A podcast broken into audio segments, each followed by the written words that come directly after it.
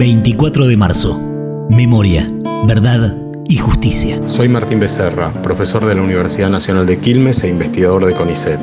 Mantener viva la memoria en la universidad es recrear cotidianamente el compromiso con el pensamiento, con el pensamiento crítico, con la capacidad de revisar las propias acciones, con las libertades y con la vocación democrática, libertades y democracia que involucran dimensiones tanto individual como colectivas y que efectivamente fueron violentamente conculcadas en las distintas dictaduras, en particular en la última, y que demandan por parte de las universitarias y de los universitarios una permanente reactualización de compromiso para mantener viva justamente esa memoria. UNQ Radio, la radio pública de la Universidad Nacional de Quilmes, con la memoria viva y ardiendo.